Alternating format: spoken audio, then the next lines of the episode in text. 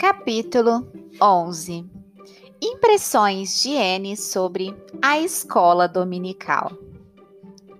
Bem, o que acha deles? Marila perguntou. N estava de pé no quarto do sótão, olhando solenemente para três vestidos novos estendidos sobre a cama. Um deles era de um tecido listrado, de fios tingidos da cor de rapé que Marila tinha sido tentada comprar de um mascate no verão anterior, porque ele pareceu muito útil. O outro era de um cetim xadrez preto e branco, que ela havia adquirido em uma liquidação no inverno. Por fim, o terceiro era de um pano duro, com um estampado feio, em tons de azul, que ela tinha comprado naquela semana em uma loja de Carmode.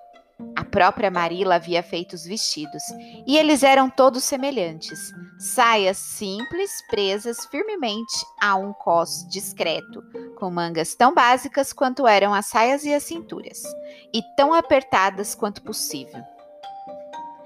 Vou imaginar que gosto deles, Anne respondeu calmamente. Não quero que imagine isso, Marila falou ofendida. Oh, estou vendo que não gostou dos vestidos. Qual é o problema deles? Não são bem feitos, limpos e novos? Sim. Então por que não gosta deles? Eles são. não são bonitos, disse a menina, hesitante. Bonitos?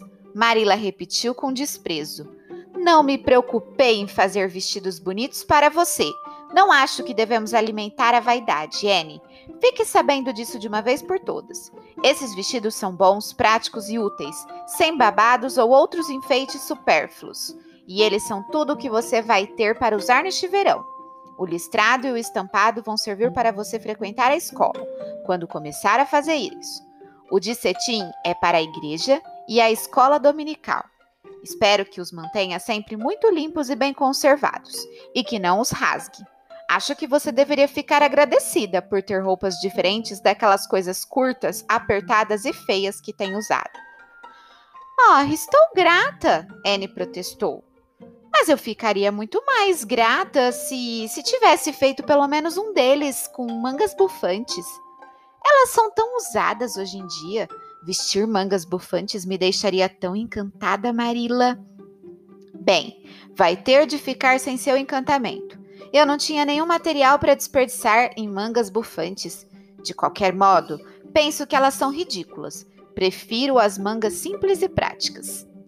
Pois eu acharia melhor parecer ridícula junto com todas as outras meninas do que ser simples e prática sozinha. Anne insistiu tristemente. Não posso fazer nada quanto a isso. Bem, pendure esses vestidos cuidadosamente no armário. Em seguida, sente-se e estude a lição da escola dominical. Consegui com o Sr. Bell um exemplar do periódico trimestral da igreja e você vai à escola dominical amanhã. Tendo dito isso, Marila, muito ressentida, desceu as escadas. Anne apertou as mãos e olhou para os vestidos. Eu realmente tinha esperança de que ela me desse um branco com mangas bufantes, murmurou desconsolada. Pedi a Deus, mas não esperava muito que ele cuidasse disso, pois não acho que teria tempo para gastar com o vestido de uma menina órfã. Imaginei que só poderia contar com Marila mesmo para isso. Bem, felizmente posso imaginar que um destes aqui é de musselina branco como a neve, com lindos babados de renda e belas mangas bufantes. Na manhã seguinte, indícios da chegada de uma dor de cabeça forte impediram Marila de ir à escola dominical com Anne. Você vai ter de descer até a casa da senhora Linde e falar com ela, Anne, Marila explicou. Ela vai tomar as devidas providências para que você fique na classe certa. Agora, cuide de se comportar adequadamente.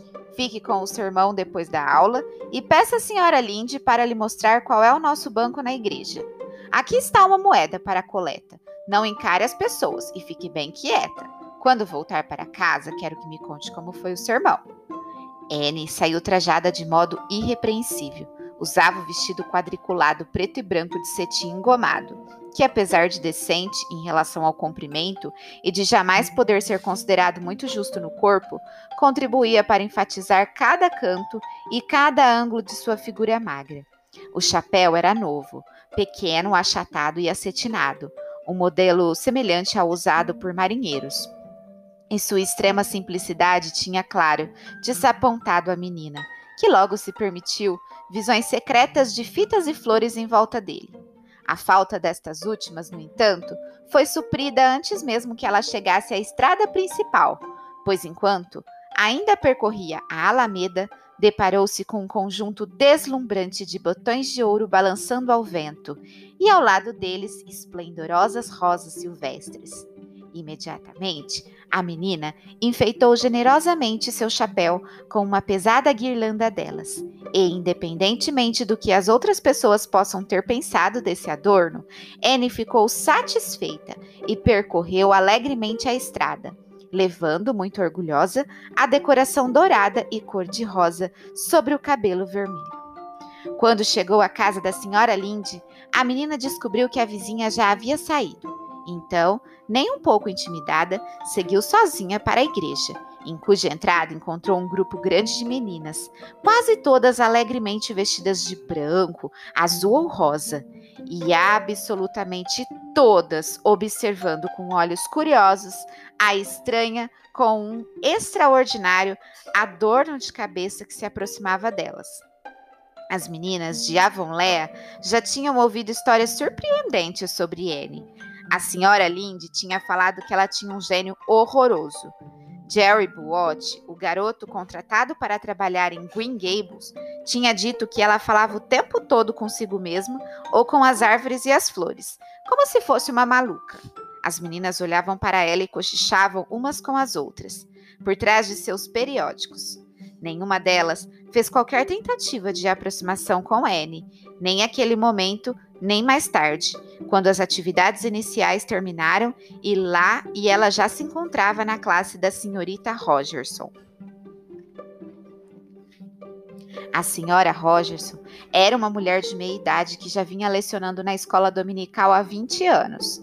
Seu método de ensino era fazer as perguntas impressas no periódico trimestral da igreja e olhar severamente por cima dele para a menina que ela achava que deveria responder cada questão. Ela olhou várias vezes para Anne, que, graças ao estudo que Marilla lhe havia imposto, respondeu prontamente a todas. Porém, o que não se sabe é se ela entendeu muito bem tanto as perguntas quanto as respostas. Anne não achou que tinha gostado da senhorita Rogerson, e isso a deixou muito triste. Além disso, as mangas de todas as outras garotas da classe eram bufantes, e Anne sentiu que não valia a pena viver sem mangas bufantes. Então, o que achou da escola dominical? Marila quis saber quando ela entrou em casa. Como sua guirlanda já tinha murchado, a menina a descartou na alameda de modo que Marila foi poupada, a princípio, de saber sobre o enfeite de cabeça. Não gostei nem um pouco. Foi horrível. Anne Shirley, Marila falou brava. Com um longo suspiro, Anne se sentou na cadeira de balanço, beijou uma das folhas de bone e acenou para umas flores de brinco de princesa elas devem ter se sentido solitárias durante minha ausência, explicou. Mas vamos voltar a falar da escola dominical. Eu me comportei bem. Fiz exatamente como a senhora falou. A senhora Linde já tinha saído, mas fui sozinha, sem problemas. Entrei na igreja junto com muitas outras meninas. Sentei no canto de um banco, perto da janela, e fiquei lá durante as atividades iniciais. O Sr. Bell fez uma prece terrivelmente longa. Eu teria ficado exausta antes que ele terminasse sua oração, se não estivesse ao lado daquela janela que dava vista diretamente para o Lago das Águas Brilhantes. Então, fiquei olhando para ele, imaginando todos os tipos de coisas esplêndidas. Você não deveria ter agido assim, Anne. Deveria ter prestado atenção na prece do Sr. Bell. Mas ele não falava comigo, Anne protestou. Estava falando com Deus e também não parecia muito interessado naquilo.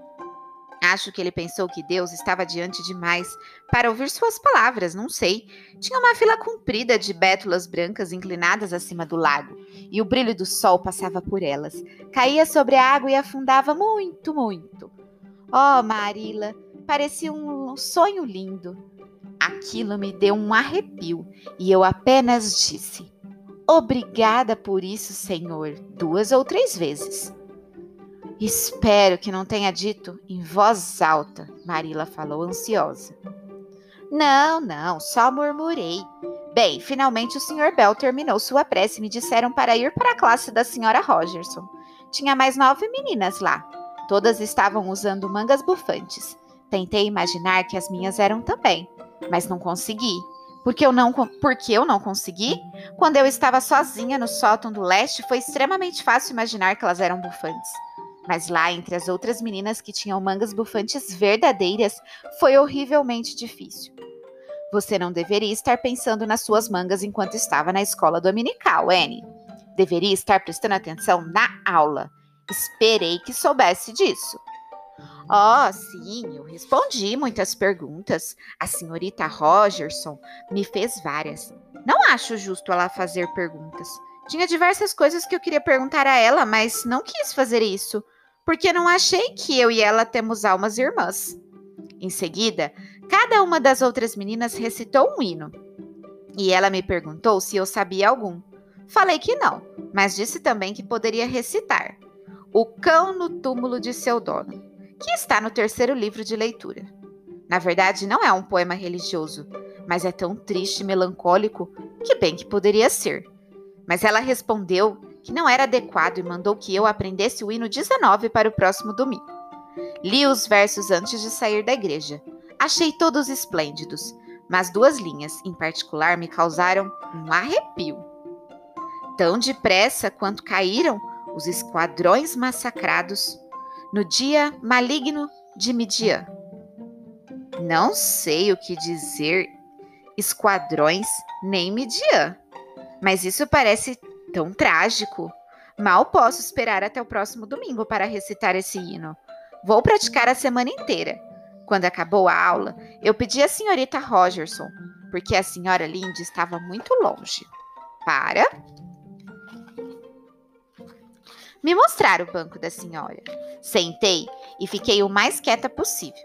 O pastor leu o segundo e o terceiro versículos do capítulo 3 do Apocalipse, do Novo Testamento. Era um texto longo. Se eu fosse um pastor, escolheria os mais curtos e rápidos. O sermão foi muito mais comprido também. Acho que o pastor tinha de fazer com que ele ficasse parecido com o texto. Não achei nada de interessante nele. O problema do pastor é que ele não tem muita imaginação. Não fiquei escutando por muito tempo. Deixei meus pensamentos livres e imaginei as coisas mais surpreendentes. Marila sentiu desanimada, que teria de reprovar severamente tudo o que Anne disse. Mas foi impedida pelo inegável fato de que algumas coisas que ela tinha falado, especialmente sobre os sermões do pastor e as preces do Sr. Bell, eram exatamente o que ela mesma já pensava, bem no fundo de seu coração, havia anos, mas nunca tinha expressado. Ela quase achou que esses pensamentos secretos, críticos e nunca ditos haviam subitamente tomado uma forma visível e acusatória naquela pequena criatura sincera e abandonada pela humanidade.